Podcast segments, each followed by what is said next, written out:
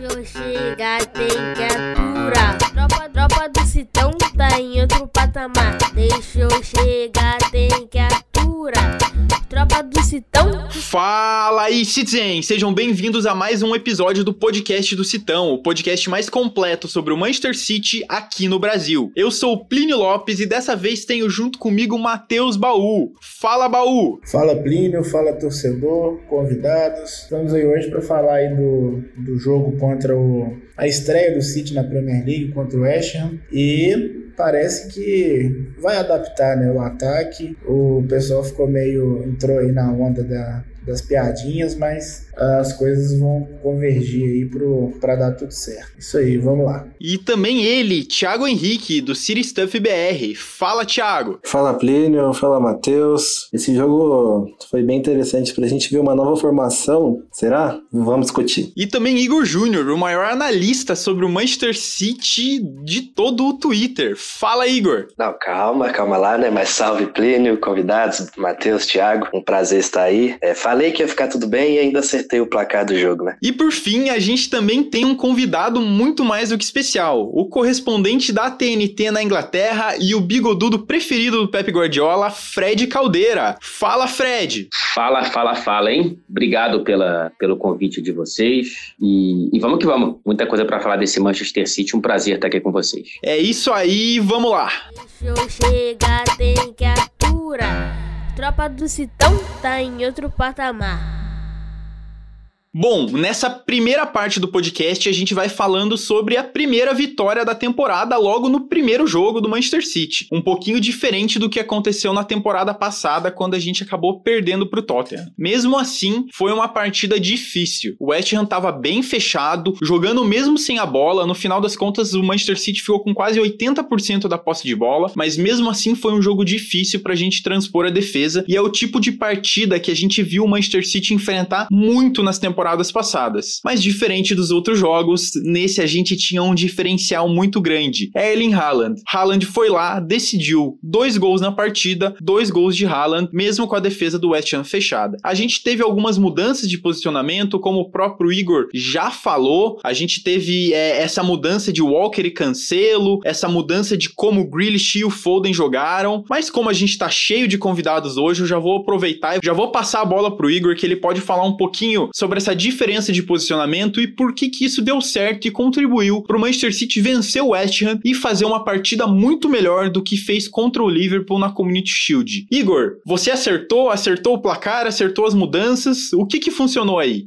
Então, né, Plínio, é aquilo que eu, que eu, que eu salientei, né, com os laterais atacando mais, como foi no jogo contra o Liverpool, gera uma mudança mais drástica no sistema do time, né, o Foden, o Mahrez e o Grealish, né, que foram os titulares contra o Liverpool, tiveram que ir mais para dentro, ficaram com menos espaço. E é, é uma questão mais de costume mesmo. Nesse setup que a gente jogou, o time está mais acostumado. O Cancelo ele brilha muito mais quando faz esse lateral ali por dentro, ajudando o Rodrigo tanto na marcação quanto na saída de bola. Não foi aquele esquema que a gente está 100% acostumado, porque o Walker costuma ser mais um terceiro zagueiro, né, ali segurando a barra na direita. Ele foi para o meio também, mas a grande vantagem desse sistema é que, com tanta gente ali no meio, perto do Rodrigo, fica muito difícil para o West contra-atacar, porque não tem espaço. Se você abre os laterais, as costas dele viram um vão ali que dá para o Bowen, né, que é um, grande jogador do Oeste, o próprio Antônio, que é centroavante, mas cai pelos lados também, aproveitar. E é nisso que a gente costuma se complicar nesses jogos. Né? E sobre o Grealish e o Foden, é uma questão de que mais de iniciativa dos dois. Né? A gente fala, pô, mas o Grealish aberto na ponta é prejudicial para o futebol dele, porque fica muito isolado e tal. Mas quando ele vai para o meio, a gente pega sempre o contexto que a gente está sem espaço. Então não adianta ele ir para o meio sem espaço. É melhor tu abriu espaço para ele na esquerda, que é o que está acontecendo. O Foden foi muito bem lá na direita também, sempre partindo para cima. Deu para ver, inclusive, a diferença entre os dois, né? O Foden e o Grealish, que é o Foden vai sempre para frente, o Grealish prefere, sempre prende a bola, volta um pouco, falta um pouco mais de coragem para ele nesse quesito. Mas a princípio que deu certo foi isso. A gente com o Walker por ali conseguiu controlar os contra-ataques do West tocou melhor a bola e teve mais espaço para os nossos jogadores mais diferenciados, né? Que é o Foden, o De Bruyne, a galera lá na frente, não, não se setup mais padrão mesmo, que a gente já tá mais acostumado a jogar. Fred, você não tava no London Stadium, né? Mas o que que deu para você ver essa semana que você acompanhou o Manchester City também? O que que deu para você entender nessa mudança que teve do jogo do, contra o Liverpool para essa partida contra o West Ham? É, eu não tava em Londres porque geralmente a gente não viaja, né, nos jogos da Premier League porque a gente não tem os direitos de transmissão, mas eu estive na Supercopa e estarei agora contra o Bournemouth aqui em Manchester. Cara, eu acho que o que mudou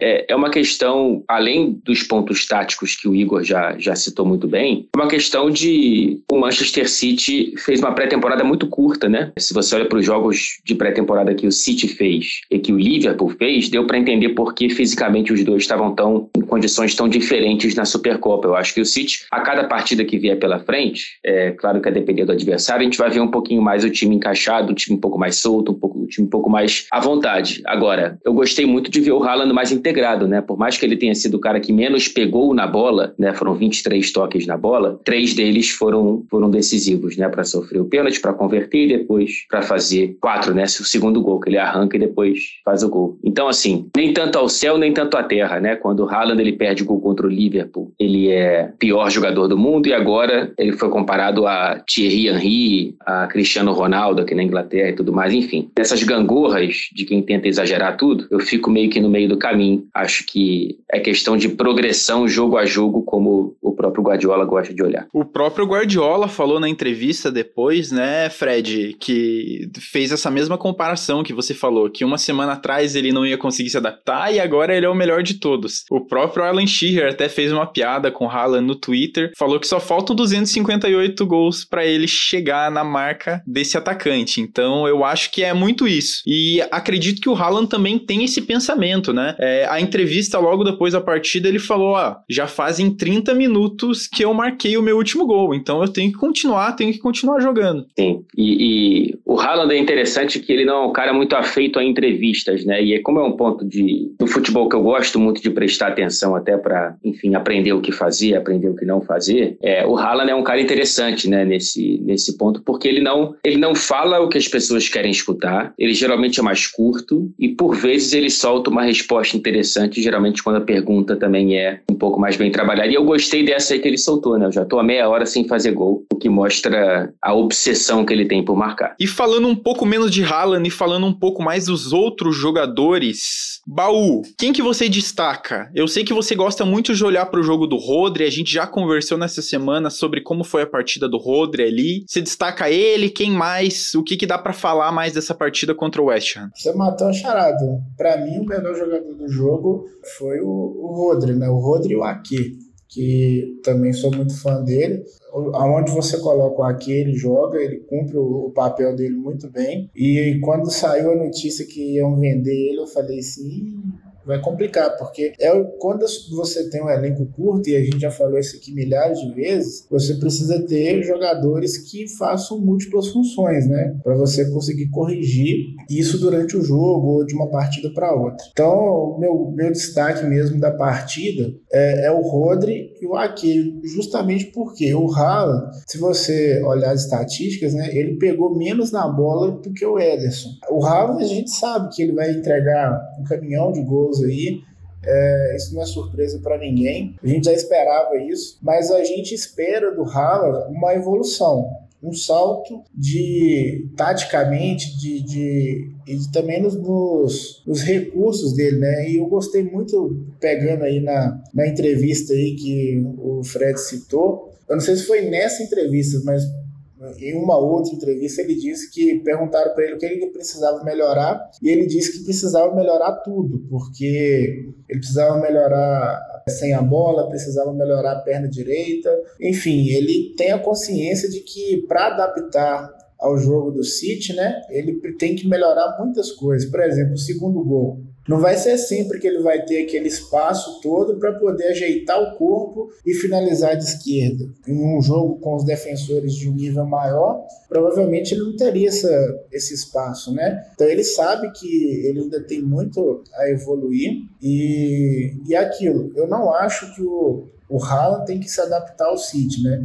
O Haaland tem que pegar o que o City tem e o Guardiola tem e potencializar ele. O City é que tem que jogar pro Haaland, porque ele é que é o, o, a estrela, assim, no último terço do campo, é ele que vai decidir os jogos. No domingo, ele mostrou isso. O City tinha um problema com cobradores de pênaltis, a gente não tinha confiança. Ele pegou a bola, sofreu o pênalti, bateu. Se ele não sofresse pênalti, ele faria o gol. E é, eu até postei um vídeo no Twitter lá comparando o, o gol do Haaland com aquele lance do Gabriel Jesus contra o Liverpool na semifinal da FA Cup. É o tipo de jogador que não vai tremer na frente do gol. Ele pode até perder, mas a gente tem muito mais confiança né, no, nesse, no jogador. Mas ele destacou por causa dos dois gols, mas para mim o destaque vai ficar pelo, pelo jogo do City aí com o Roder e com o Ake. Thiago, Matheus destacou o Ake na zaga. Eu sei que você gosta muito de analisar também os nossos zagueiros ali, principalmente o Rubem Dias, Ake, você falou muito sobre eles no nosso último episódio. Concorda com a avaliação do Matheus? Você acha que a gente precisa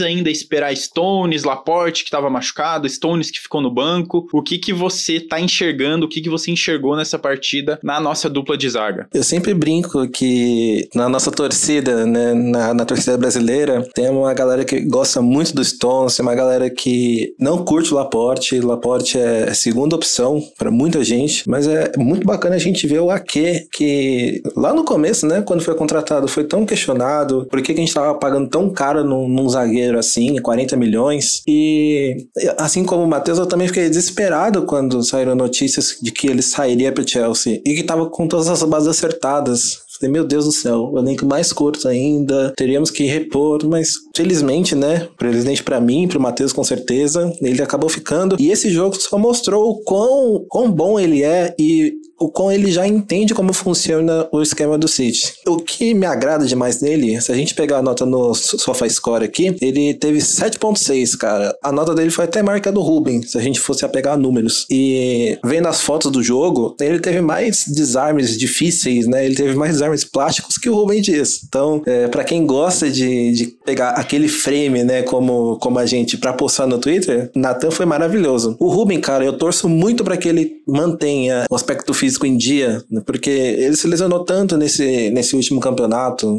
é, voltou de lesão, se lesionou de novo, né? tanto que o Laporte ele teve que se esforçar porque a gente não tinha zagueiro, né? O Laporte vai ficar fora é, até o finzinho desse mês aí por conta do sacrifício que ele fez né, devido ao nosso, nosso número de lesionados no fim do último campeonato. É muito gostoso ver, ver que a gente tá com uma terceira opção e ela tá indo muito bem ali na, na zaga. Mas assim, né, vocês destacaram o Rodri, eu ia falar do Rodri, o Rodri é incrível. Rodri é um cara que domina o meio de campo, é um cara que aprendeu o que tinha que aprender com o Fernandinho e, e tá dominando ali sem deixar nenhuma margem para que Calvin Phillips no futuro entre e, e pense em tirá-lo dali. Não sei vocês, mas mas para mim é a chave do, do City hoje é o Rodri, o que ele consegue fazer e como que ele é crucial em todos os inícios de jogada. Eu tô para dizer, Tiago, que o que o Rodri faz desde a temporada passada, nem o Fernandinho chegou a fazer em nível de atuação. Lógico que teve umas mudanças de esquema, geralmente o Rodri joga com o Gundogan ali do lado, o Fernandinho jogava com o De Bruyne e o Davi Silva, era mais difícil, mas em questão de imposição ali no meio campo, ele, ele virou um monstro mesmo. Pois é, Igor. Vendo lances do jogo, né? O pessoal sempre separa aqueles highlights. O, o Rodrigo tem uma classe para desarme. Ele, ele tá em todo campo. Parece que ele não cansa. Nossa, é, é notável que todos os jogos que a gente pega para analisar, ele tá com uma nota alta, ele tá com o número de passes altos, ele tá com o número de desarmes altos. Enfim, a, a gente perdeu o nosso capitão, né? Que tá, tá aqui no Brasil agora, mas a gente tem um cara jovem aí para muitos e muitos anos de, de, dinastia nessa, nessa posição. O último jogador que eu, vou, que eu vou falar é o Yukai Gundogan, que, sinceramente, é, eu acho que ele tende a, a se dar melhor que o Bernardo Silva com o Haaland. Né? Eu acho o Gundogan muito mais inteligente para dar um, um, um, passe certeiro, um, um, passe em profundidade, assim como o Kevin dá. Né? O Bernardo é um cara que eu falo com todo mundo, ele é o cara que mais se assemelha ao Davi Silva até hoje. Né? É o cara que é, consegue virar para qualquer lado rapidamente, tem um drible curto muito rápido. Mas eu, eu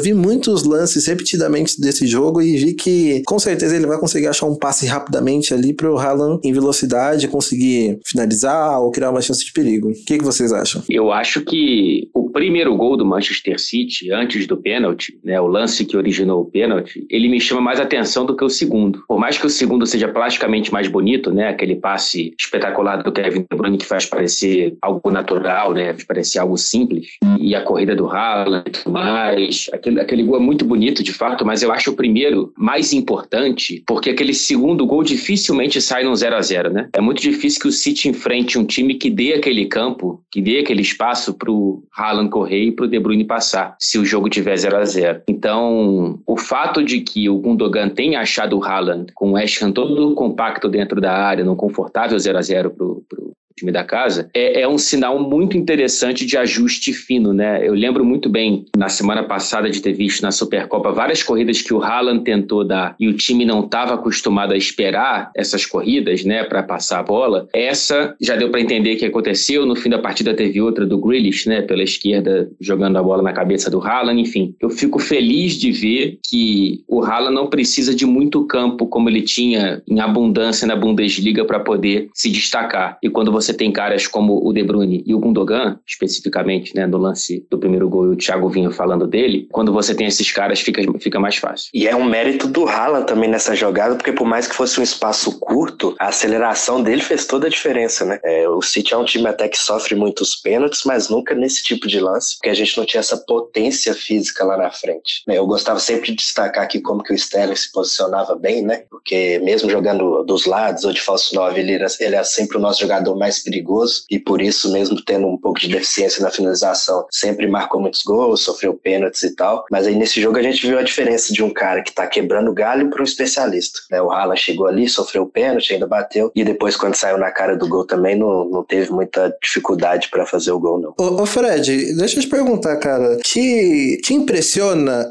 você que tá, tá sempre nos jogos, né? Te impressiona e te lembra alguém essa potência física que o Haaland tem essa corrida curta que realmente, né? O lance que originou o pênalti é, é de um absurdo o curto espaço de campo que ele tem e a velocidade que ele consegue atingir. Te, te lembra alguém? Te impressiona? É uma boa pergunta, cara. Eu, eu, eu lembro de ter chegado no, no King Power State de um agora da Community Shield e ter até mandado uma mensagem para um amigo meu falando: caramba, cara, ver o Haaland de perto é um pouco assustador. Eu já tinha visto, se não me engano, no jogo do Borussia Dortmund, mas enfim, agora vi pela primeira vez com mais atenção e tudo mais. Essa aceleração ao vivo, porque pela TV acho que é um pouco diferente, né? E aí eu tenho opções um pouco mais variadas para poder fazer uma comparação, mas me lembra um pouco com características diferentes, mas a velocidade ela é similar, não sei se vocês concordam comigo, com o Mbappé. Eu lembro de ter visto o Mbappé ao vivo quando ele estava no Mônaco, no jogo justamente contra o Borussia Dortmund, ainda pré-Haaland. E eu vi o Mbappé de pertinho, eu fiquei, eu fiquei um pouco assustado com aquela potência física para tão pouca idade. Agora o Haaland, eu acho que, que talvez tenha até. Eu não sei se a aceleração em, em curto espaço de campo é até superior à do Mbappé, mas essa é a comparação que eu faço em termos de explosão, né? Porque é isso. O, o passe do Gundogan é forte, né? Se não fosse o Haaland ali, é, dificilmente outro jogador alcançaria, mas acho que é forte justamente justamente porque era o Haaland. Bom, eu acho que a gente pode passar a manhã inteira e a tarde inteira falando sobre o Haaland, como ele se encaixa, como ele não se encaixa nesse time do Manchester City. Mas eu acho que é legal a gente falar também um pouquinho sobre, sobre esses outros jogadores ali, quem vai servir. É, uma coisa que tá batendo na minha cabeça desde que a gente começou a gravar aqui é essa questão do elenco curto. E acho que nisso o Fred pode, pode contribuir muito, porque ele acompanha, tá acompanhando desde temporadas passadas passadas, a gente sempre teve problema com zaga no Manchester City, né? Mas parece que dessa vez a gente tem quatro zagueiros aí. Rubem Dias, Ake, Laporte e Stones. Acho que o nosso problema nem é tanto em relação à zaga, mas se tornou ali nas laterais e eu acho que até um pouco ali para frente com a como a gente acabou perdendo Sterling, Gabriel Jesus, que estavam jogando ali pelas pontas também. Nosso elenco tá curto. Se a gente for olhar para o banco, é, é muito estranho esse banco para o Manchester City que a gente está acostumado de duas ou três temporadas atrás. A gente teve ali no banco o Ortega no gol, claro, mas daí na lateral o Wilson Sbran, o Rico Lewis e a gente ainda teve o Palmer no banco que provavelmente vai assumir o posto do Sterling, vai começar a jogar mais, vai começar a entrar mais, mas assim, tirando que o Marres que estava no banco, o Bernardo Silva e o Stones, quais são os outros jogadores que a gente tem, né? Quais são os outros jogadores que estão ali? A gente trouxe o Haaland, que com certeza era uma necessidade de temporadas do Manchester City, um atacante, esse atacante que a gente está buscando, com todas essas qualidades que vocês já falaram muito bem, esse arranque que com certeza lembra um pouco o Mbappé, esse arranque em espaço curto, essa força física que ele tem também, esse faro de gol, mas a gente tem o restante do time, né? Ali perdemos Fernandinho, perdemos Sterling, perdemos Gabriel Jesus, hoje a gente acorda ainda com essa maluquice falando que talvez Bernardo Silva vá deixar mesmo o Manchester City. Então, assim, o que, que dá para pensar nesse elenco, Fred? Você acha que realmente, assim, é uma reformulação do Pep Guardiola? Porque a gente teve a grande primeira reformulação quando ele chega no Manchester City, ele acaba mandando Hart embora, outros jogadores, a gente vê que o Kolarov sai, vai embora depois, a gente perde muitos dos jogadores que representavam e que a gente achava que definiam o que era o Manchester City até então, é, e agora a gente tem uma grande demandada. A gente tem essa demandada dos brasileiros, a gente tem a demandada do Sterling, que também, que tá há muito tempo no Manchester City, e a gente acaba olhando pro time do City agora e vendo que o jogador mais antigo nesse elenco é o próprio Kevin De Bruyne. É um tempo de reformulação, vai dar para jogar com esse elenco curto, vai dar para enfrentar todas as competições, pensando ainda mais que é um ano de Copa do Mundo, a gente tem um calendário mais curto, muitos jogos num curto espaço de tempo. Como que fica a situação do Manchester City frente aos outros times? O que, que você acha, Fred? É uma questão realmente interessante e muito importante, né? Eu acho que olhando para quem sai e quem chega, o time titular ele tem muitas condições de estar mais forte do que o das últimas temporadas. Porém, o elenco um pouco mais fragilizado, né? Esse elenco você né, pode falar, ah, sai o Fernandinho, chega o Phillips, sai o Sterling, chega o Álvares, e sai o Gabriel e chega o Haaland, ainda não, não chegou ninguém para a vaga do Zinchenko, né? Bom, beleza. O Haaland é superior ao Gabriel, o Álvares não é superior ao Sterling e o Phillips é mais jovem do que o Fernandinho. Ok, depende da adaptação desses jogadores ao time, principalmente do Álvares, à Premier League, inclusive, né? Então acho que fica o, o cobertor um pouco mais curto e isso é sempre arriscado, né? Isso é sempre arriscado. O Manchester City precisa, na minha opinião, de alguém para a lateral esquerda, pelo menos, né? nem que seja para ter uma opção um pouco mais é, madura ali no banco de reservas, não precisa ser um lateral esquerdo que custe o que o Cucureia custou para o Chelsea, mas é interessante trazer alguém para ter um cara da posição com experiência, né? O, o, Manchester City se acostumou a ganhar títulos da Premier League sem um lateral esquerdo de origem, né? Já ganhou com Delphi, ganhou com Zinchenko, é, João Cancelo, mas seria interessante ter, ter alguém para essa posição, pelo menos ali no banco de reservas. O De Bruyne é o único restante, né, da era pré-Guardiola de todo esse elenco. E o futebol é assim, eu tenho a sensação, eu tenho duas sensações em relação ao Guardiola, né? É, eu acho que ele prefere trabalhar com elencos mais curtos mesmo, por mais que seja um risco. Eu realmente acredito que ele, que ele esteja satisfeito com esse elenco mais uma ou duas contratações no máximo. E dois, que se as regras do futebol não fossem como são em termos de transferências, eu tenho a sensação de que por ele, a cada temporada você trocaria sete, oito jogadores do elenco para poder renovar as energias, renovar trocar frustração por expectativa. Então, em algum grau, eu acho interessante que você tenha tantas saídas e tantas chegadas. Mas ainda acho que está um pouco demais. Se eu fosse dar minha opinião, né, se eu tivesse ali na posição do Tiki, eu, eu estaria de olho no mercado para fazer pelo menos mais uma contratação até o fim dessa janela. É, só para completar o que o Fred disse, né? Essa questão de se você comparar nome por nome, até que teve um upgrade aí no, no elenco, só que a, a grande questão é, o City não perdeu só o Gabriel Jesus, só o Sterling. O City perdeu dois jogadores que fazem múltiplas funções, que é que você precisa é, quando você tem um elenco curto. Então, por exemplo, Fernandinho jogava também de zagueiro, é, o Gabriel Jesus jogava de ponta, de nove, o Sterling, sem, sem palavras, né, jogou em várias posições. E isso pode ser um problema se o City tiver lesões, né? Se o City tiver uma temporada ok, tiver todos os jogadores disponíveis nos jogos importantes, eu acredito que não vai ser um problema, mas aí é contar um pouco com, com a sorte, o histórico do City não é muito bom. É, eu concordo com essa parte da, da reformulação, até então o City não teve nenhuma transição traumática, né? por exemplo, depois que o Agüero saiu, ou deixou de ser titular, os resultados do City na Europa melhoraram, né? Bateu uma final e uma semifinal. Então não dá para falar que, que foi ruim.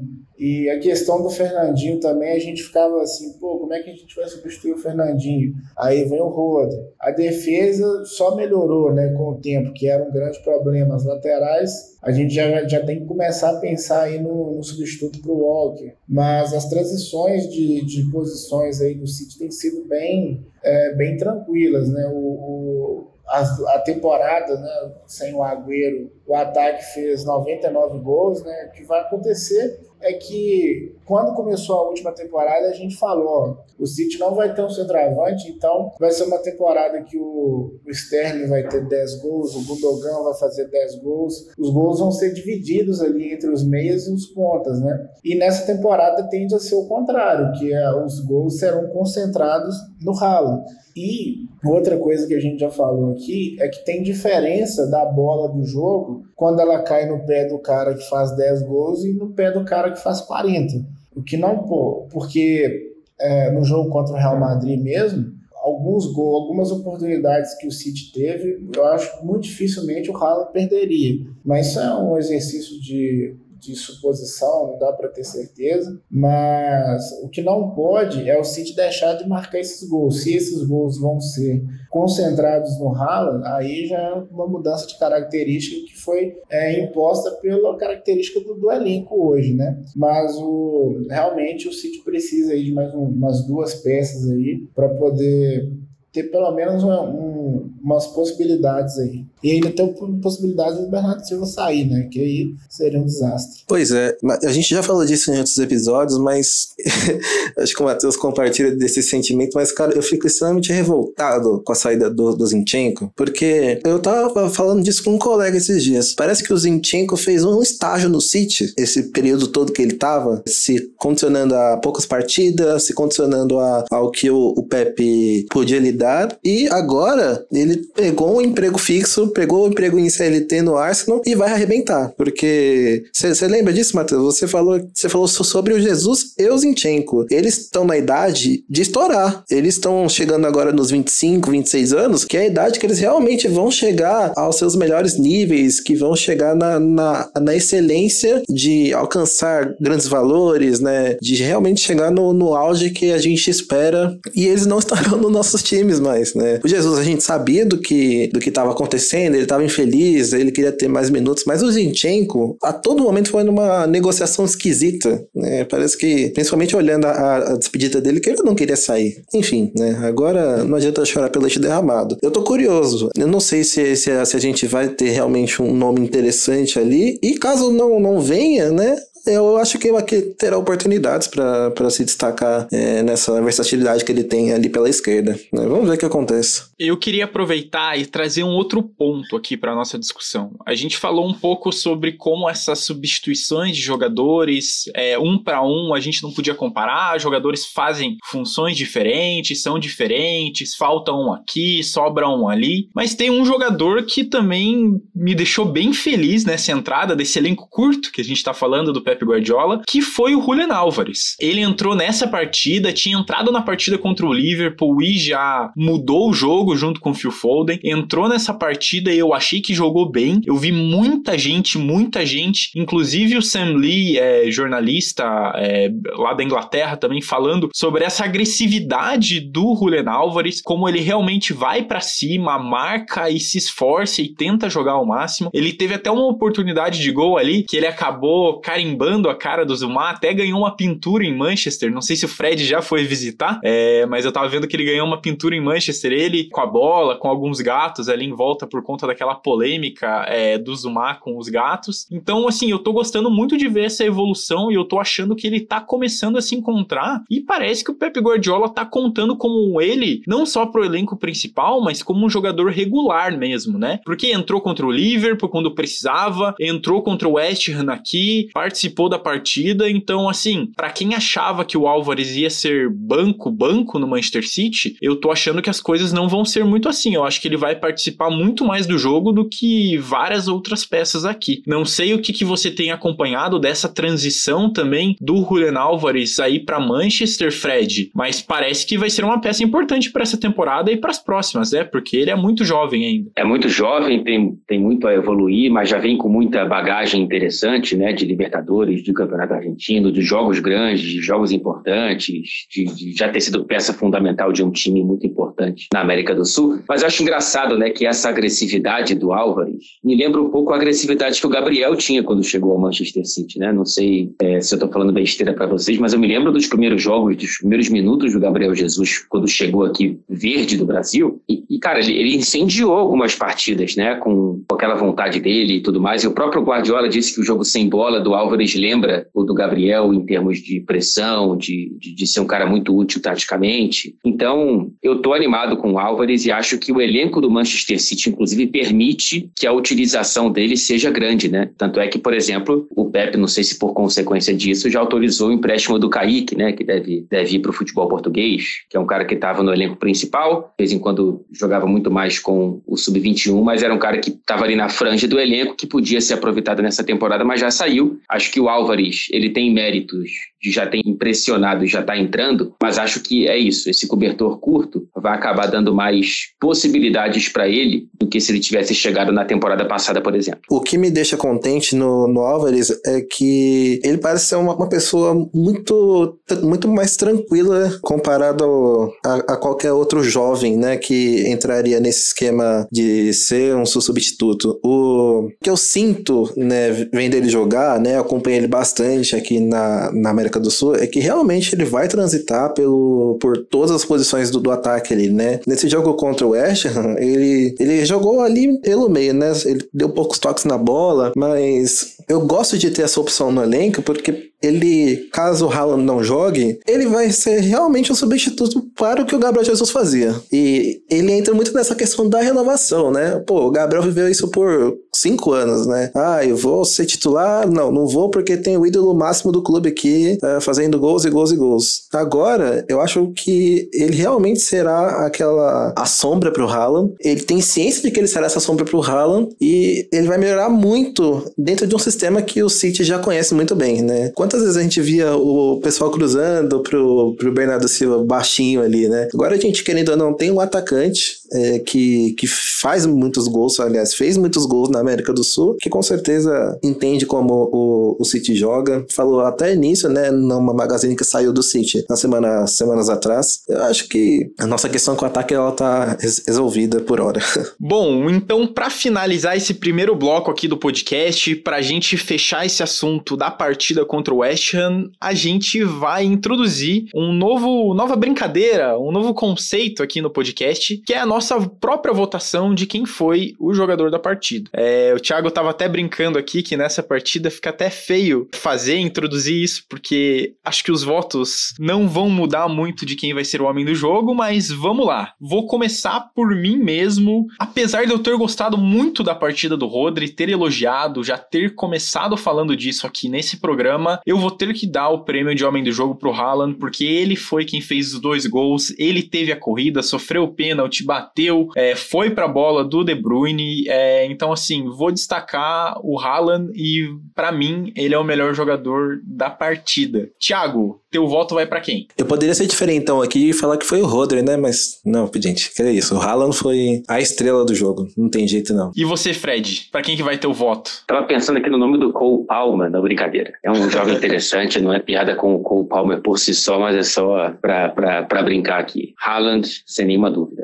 Matheus, baú? Eu vou ser o, o voto vencido aí, eu vou votar no Rodri, porque se é o, o Pedro fazendo o que o Rodri tá fazendo, ele já tava na lista da bola de ouro, então eu vou pro. Meu voto vai pro Rodri. O cara é polêmico, o cara é polêmico demais. Igor? Eu vou no Haaland também, não, não tem jeito, ele, ele sofreu o pênalti, acho que o mais importante é até isso. Fechou, então. Quatro votos a um. Haaland é o homem do jogo do podcast do Citão. Já vai poder voltar com esse troféu para casa. A gente dá um jeito de enviar esse troféu para ele depois. He's onside Haaland. Only one result. 2-0 in front of the City fans. He's dancing there too somewhere. And Haaland not once, but twice. The rest of the Premier League, you have been warned. Vamos passar para o próximo bloco do programa, então. Eu acho que a gente precisa falar um pouquinho desse jogo contra o Bournemouth, né? O Manchester City acabou, mesmo sendo campeão, acabou estreando nessa Premier League fora de casa, estreou lá no London Stadium e dessa vez é o primeiro jogo da temporada dentro de casa, lá no Etihad, e eu acho que a torcida tá com muitas saudades do Manchester City e também tá ansiosa para ver o Haaland jogando por um jogo de Premier League ali ao vivo e ver o time voltando ao estádio. O Bournemouth que vem de uma vitória nessa primeira rodada, né? Venceu o Aston Villa por 2 a 0, mas fez aquele jogo que muita gente considera o jogo feio, né? Eles tiveram 33% de posse de bola, chutaram muito menos no alvo, bateram muito menos do que o próprio Aston Villa fez e mesmo assim venceram a partida. É claro que olhando e pensando nesses números, a gente consegue lembrar um pouquinho do que já foram partidas do Manchester City no passado, né? Que o City batia, batia, batia e o outro time é quem levava o resultado, principalmente jogos contra Crystal Palace ou outros times que gostam de encrencar contra o Manchester City. Mas a gente tem o Bournemouth pela frente, que teoricamente, tecnicamente é um time, um dos times mais fracos da Premier League e com certeza um time mais limitado e mais fraco do que o Manchester City. Não tem como esperar um resultado diferente de vitória, ainda mais sendo dentro de casa, depois de ter passado pelo West Ham fora de casa. Eu nem sei muito bem o que falar sobre essa partida, porque não sei se vamos ter muitas mudanças. A gente falou um pouco sobre esse, esse elenco mais curto do Manchester City. Não sei quais são as mudanças que poderão ser feitas pelo Pep Guardiola. Talvez a gente veja um Marrez ali de volta no time titular. Talvez um Bernardo Silva possa jogar no lugar do Gundogan. Mas o geral do time do Manchester City eu acho que pode continuar na mesma. E para mim é uma vitória ou uma vitória. Não tem como esperar muita coisa diferente disso. Fred, você que tá em Manchester aí, eu sei que ainda não teve a, a, a coletiva oficial para essa partida contra o Bournemouth, mas o que, que você tem sentido aí das suas fontes? O que, que você tem visto de treinos, acompanhado o Manchester City? Dá para esperar alguma coisa diferente? O que, que você vê para esse jogo? Olha, treino, infelizmente, a gente não tem acesso, né? Isso é uma, é uma pena muito grande aqui da cobertura, que nenhum time inglês ou nenhum time da Premier League libera acesso aos treinamentos, a não ser em janelas muito raras antes da, de jogos da Liga dos Campeões por regulamentação da UEFA, então a gente não tem acesso. Porém, eu tô com você, assim, espero muito poucas mudanças. A grande mudança que a gente vai ter é que vai estar sol em Manchester. Né? A expectativa é que faça um dia que ultrapasse a marca de 30 graus, então vai estar provavelmente a última onda de calor desse ano de 2022, então teremos um dia de céu azul no Etihad Stadium, vai ser um dia muito prazeroso aqui para a torcida reencontrar o atual campeão da Premier League. Eu acho que seria um jogo interessantíssimo para testar um pouco mais o Calvin Phillips, caso ele tenha mais condições de jogo. Assim, eu quero, eu queria ver o Phillips, não sei se na posição do Rodri ou junto ao Rodri em algum momento do jogo, não começando, porque o City vai precisar de mais agressividade do que isso, né? Mas eu, eu gostaria de ver mais tempo para o Phillips, talvez inclusive de início, como eu disse, mais tempo para o Álvares. Mas eu imagino que tenham muito poucas mudanças, até como uma sinalização de respeito, né, ao próprio Bournemouth, que eu acho que é favoritíssimo para cair, até porque contratou muito pouco mas vem dessa zebraça na vitória para cima do Aston Villa. Tem que ser uma vitória tranquila do Manchester City, para o torcedor ficar feliz, do, né, sábado de sol, City jogando em casa de novo e tudo mais, vai ter que ter gol do Haaland. É, é até difícil de analisar esse primeiro jogo do Bournemouth, né, porque a gente ficou acostumado nesses últimos anos eles serem comandados pelo Ed Howe lá e tentar sair para o jogo, né, mesmo sendo o time com um dos orçamentos mais limitados, mas agora é uma proposta um pouco mais diferente. O time saiu na frente com dois minutos, isso deve ter condicionado a partir partida inteira e mesmo em casa e vencendo o jogo, teve só 34% de posse de bola. Então já dá para esperar aí um ferrolho para a gente furar no Etihad. E sobre o time que a gente deve mandar a campo, eu acho que o Guardiola deve aproveitar esse primeiro mês sem jogos ao meio de semana, acho que só lá no dia 31 que tem jogo no meio de semana, para repetir o time mudando só essas peças assim que tem essa briga pela titularidade, né? A gente vai ver se o Marres ficou no banco só por opção ou se ele perdeu moral, se o Bernardo Silva ficou no banco porque está sendo negociado, ou se foi uma opção. Os principais dilemas vão ser esses aí. É, e um time que joga tão defensivamente assim, né? O City tem que ficar esperto, não pode dar mole, porque o, o ataque do, do Bournemouth tem o Solanke, né? Que fez 29 gols aí na última Championship, é um, um cara que conhece o caminho da, das redes, né? E, e, o City tem um histórico de se complicar quando toma o gol contra times fechados assim. Tem que ter atenção redobrada, porque o Solanke é um jogador jovem, é um jogador inglês e, e fez muito, assim como o Mitrovic, né? Fez muitos gols aí na última temporada, mas a gente sabe que o sarrafo é, sobe muito quando, quando se fala de Premier League. E a gente não pode ser hipócrita de falar que a gente espera uma vitória tranquila, com uma exibição boa do Manchester City. Já teve muita evolução aí do primeiro jogo da, da Community Shield para o primeiro jogo da, do Campeonato Inglês contra o West Ham, que, que é um, um bom time, né? principalmente fora de casa, foi uma vitória importante. Mas o City não. A promessa de ser um, um, um campeonato pegado, né? De, de novo contra o Liverpool, ponto a ponto, então a gente não pode nem sonhar em deixar um ponto desse dentro de casa contra um adversário que vai brigar para não cair nessa próxima rodada. Então, é isso.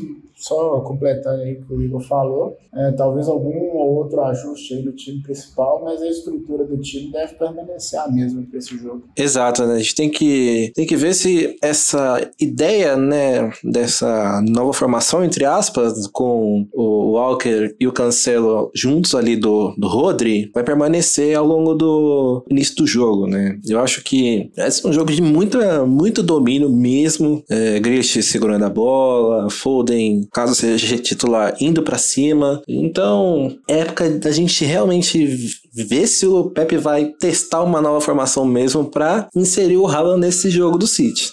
Eu acredito que sim, que foi muito interessante se a gente for comparar com o que aconteceu contra o Liverpool. Então, sabadão tá aí, né? Sabadão tá aí. Espero que a gente tenha boas novas para comentar no nosso próximo cast. Sabadão de sol, como disse o Fred Caldeira, tá quente lá. Eu acho que eu lembro quando eu fui agora no começo do ano lá para Manchester, agora em fevereiro, não vi sol um dia, era chuva o tempo todo, era frio, era final de temporada. Infelizmente, tive o azar de ir no Etihad Stadium quando a gente tem aquela derrota pro Tottenham. Gostaria muito de visitar o Etihad Stadium com calor, com sol. E Fred Caldeira, você vai estar tá lá acompanhando, né? Vou, vou estar tá lá sim.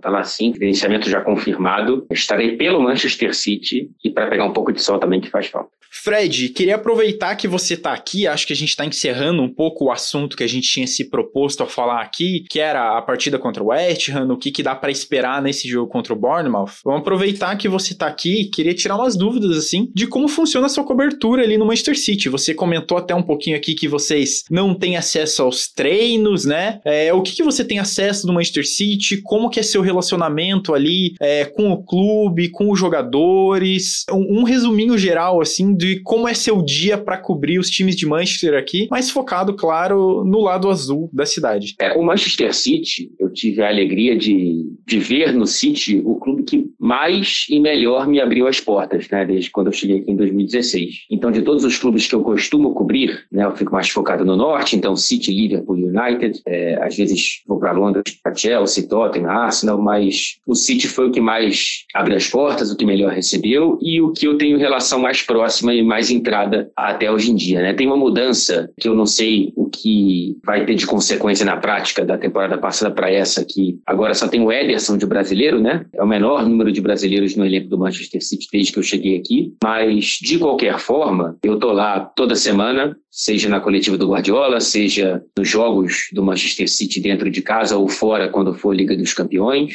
Então, é uma relação muito constante e, enfim, é um privilégio muito grande estar aqui, né? Não só na cobertura do Manchester City, mas na cobertura dos times ingleses como um todo. Mas eu, eu dei a sorte de ter no clube que mais me abriu as portas, um que está brigando por todos os títulos e conquistando vários deles desde que eu cheguei. Show de bola. Fred, é, eu vou ser mais específico, tá? Assim, assim, falando, de jogos, desde jogadores, nesse tempo todo que você tá aí. Que jogador te chamou a atenção negativamente? Que você tinha uma expectativa, assim, pode falar desde a sua chegada até agora, um, um ou mais até. Que jogador que você via, assim, você via em campo, você via na TV, você falava, caramba, não, não era aquilo que eu esperava. Tem algum que você tem em mente aí? Acho que vale você também dar um destaque positivo também. Às vezes tem esse jogador que a gente que a gente não vê muito, né, nas redes, nas coisas e que pode ser super gente boa e super aberto, que você tenha conseguido entrevistar, conversar ou algo do tipo. É isso que eu ia perguntar. É, é mais da sensação de ver ele jogar,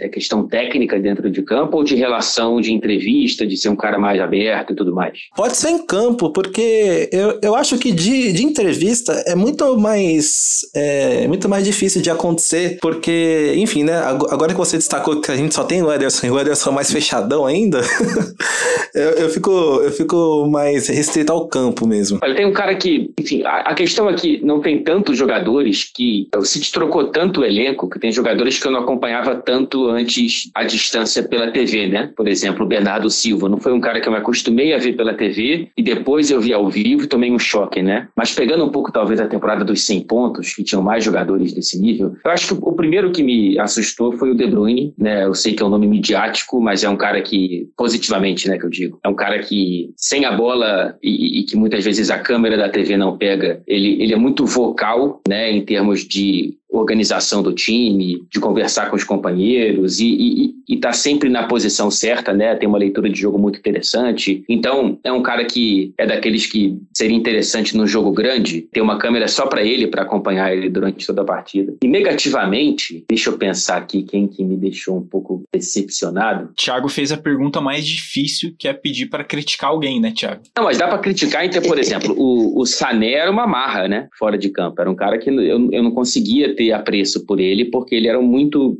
fechadão, muito. Uma, uma, uma, uma vibe um pouco arrogante, assim, fora de campo, na hora das entrevistas e de não dar atenção e tudo mais. É um cara que era difícil mesmo de você conseguir tentar arrancar um mínimo de educação, inclusive, tá? Mas dentro de campo ele era muito bom, então não tem como criticá-lo nesse, nesse ponto. Acho que tem alguns jogadores que, enfim, é que eu já não esperava muita coisa deles, né? Mas eu acho que o Sané cabe nessa, nessa também, porque o Sané era marrento dentro de campo também, esperava a bola no pé demais, tanto que o Guardiola abriu mão dele, né?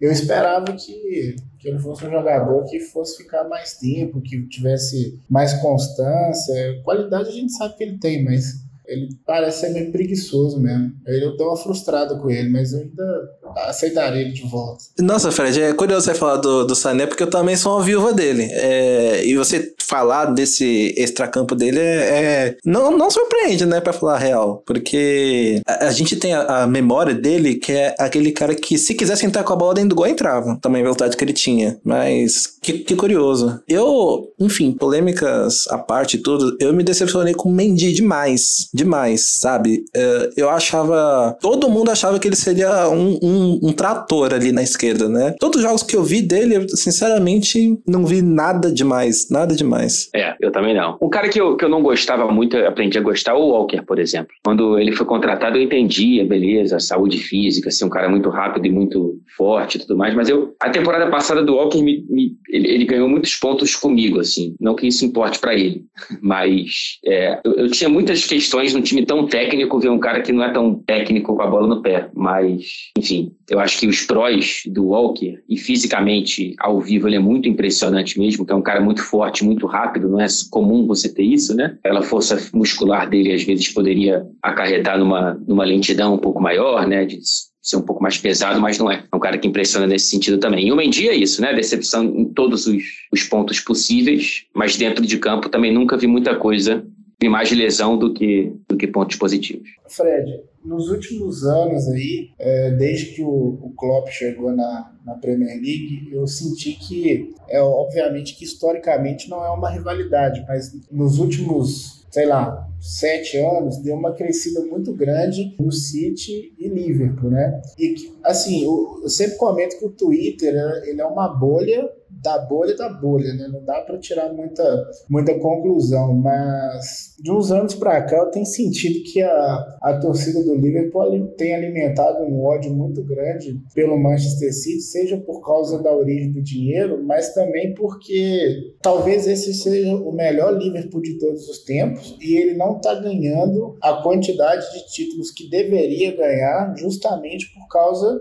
do Manchester City, né, que tem barrado aí as conquistas do Liverpool, né, apesar que o Liverpool ganhou todos os títulos possíveis, mas em quantidade não condiz com, com a qualidade do, do, do, do Liverpool, do, do elenco do Liverpool e tudo mais. Acabou que o Liverpool veio crescer com o Manchester City já, aliás, que o Liverpool voltou né, ao protagonismo com o Manchester City já se, se reestruturando. É, aí na Inglaterra existe o crescimento dessa rivalidade ou é uma coisa que só existe na internet? Não, eu acho que dá para você identificar na vida real também. É uma rivalidade pontual, né? Uma rivalidade momentânea, mas eu não tenho aqui uma bola de cristal para dizer quanto tempo vai durar. Rivalidades são construídas também assim, né? É claro que eu não vou comparar a rivalidade que o Liverpool tem com o City com a rivalidade que eles têm com o Manchester United, historicamente falando, mas hoje você pode ter toda a certeza do mundo que o torcedor do Liverpool vai ficar mais nervoso em enfrentar o City do que o United. É mais gostoso ainda vencer do United do que vencer do Manchester City? Sim, mas enquanto, enfim, expectativa, enquanto possibilidade de vitória ou derrota, hoje o maior confronto do futebol inglês e um dos maiores do futebol europeu é Liverpool contra Manchester City, né? Então, sem nenhuma dúvida, essa rivalidade existe. Não dá para a gente colocá-la no contexto histórico ainda, mas é isso, é isso que você falou, tem pelo menos aí cinco anos, vai. Eu até acho que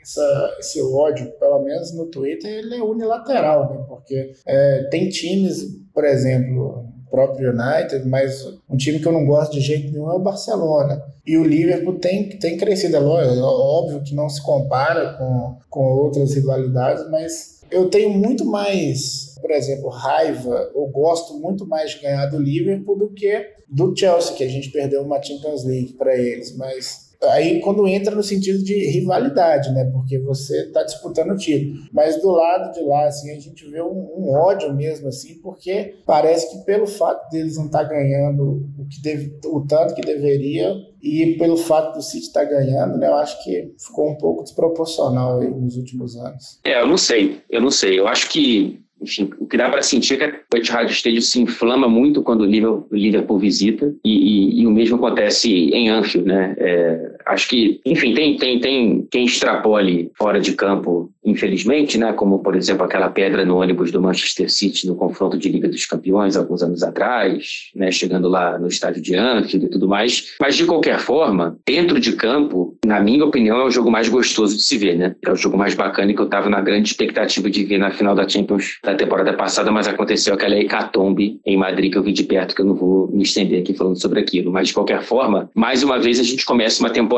com, com chances dessa rivalidade se renovar, né? Porque ainda acho que vai ser a briga por um título da Premier League entre esses dois clubes não acho que vai virar um trio, não. Ô Fred, eu, eu acabei comparando aqui, caiu na lateral esquerda, caiu aqui no setor esquerdo. Cara, quais são as suas sensações vendo em campo, tá? O João Cancelo e o Jack Grealish. Eu gosto muito do João Cancelo. Eu acho que o Guardiola conseguiu potencializá-lo de uma maneira que eu não esperava, porque ele sai da Juventus como um cara muito inconstante e chega ao Manchester City naquele primeiro trecho. Ainda, enfim, a minha sensação é de que não era um jogador ainda pronto para ser titular do Manchester City, já campeão da Premier League e tudo mais. E o Guardiola consegue transformá-lo numa coisa que, enfim, eu não conseguia antever. E a gente vê em partidas como essa, vitória contra o West Ham, o quanto que, que ele pode ser um cara muito influente no jogo. Às vezes ele beira ali uma, uma irresponsabilidade defensiva, mas, mas é um cara que, que me encanta. Quando ele pouco mais solto, dá aqueles passes de trivela, também acho muito bonito ver como ele deu pro Sterling na temporada passada, né? O Grealish eu tenho, eu tenho alguns pés atrás, tá? Eu não consigo enxergar no Grealish esse jogador todo, nem pelo City, nem pela seleção e nem pelo Aston Villa, assim. Eu acho que pro nível do Aston Villa ele era muito bom, evidentemente, ele tinha liberdade, é, inclusive tática condizente com isso, mas eu entendo que ele possa ser um cara importante para momentos de jogos contra adversários adversários específicos. Mas eu ainda não sei se você paga 100 milhões num cara que tenha essas especificidades. Eu posso calar, ter a minha boca calada por ele ao longo dessa temporada.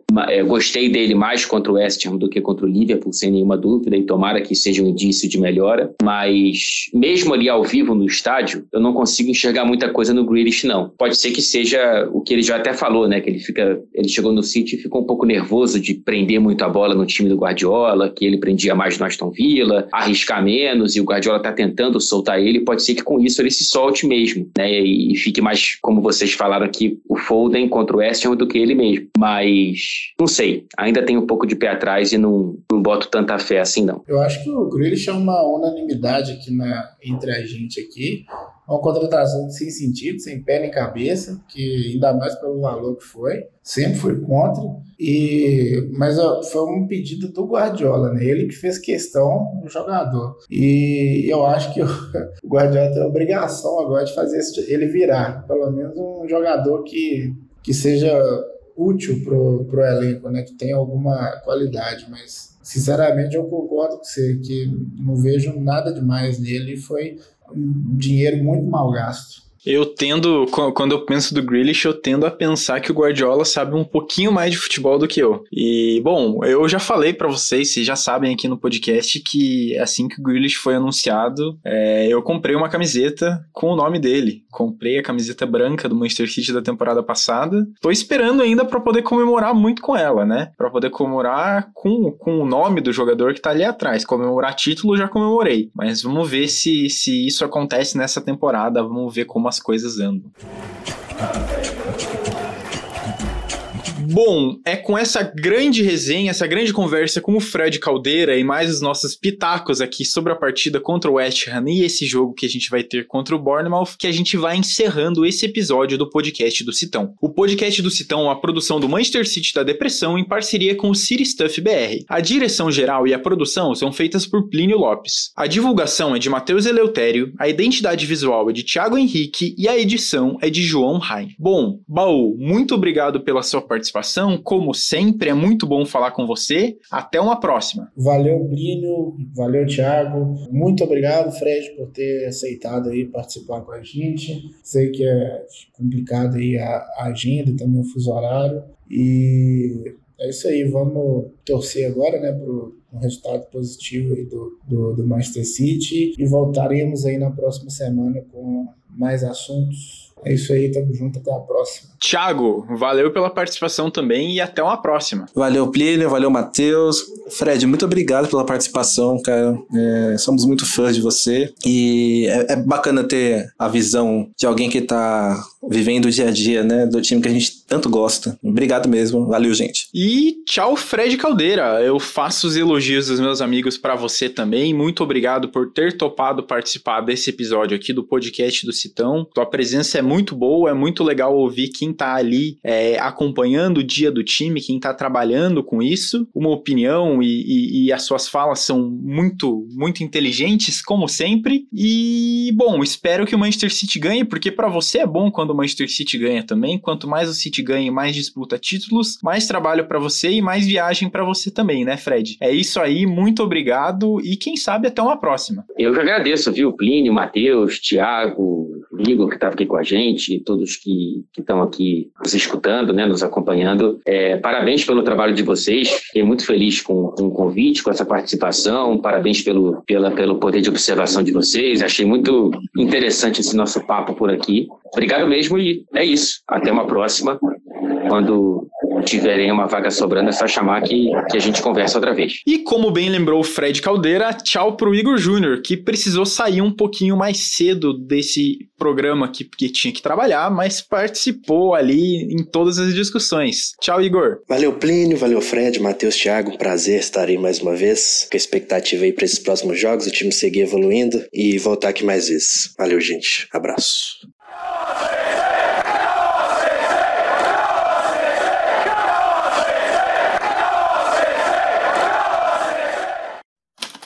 Este podcast foi editado por Icarus Produtora, soluções em audiovisual.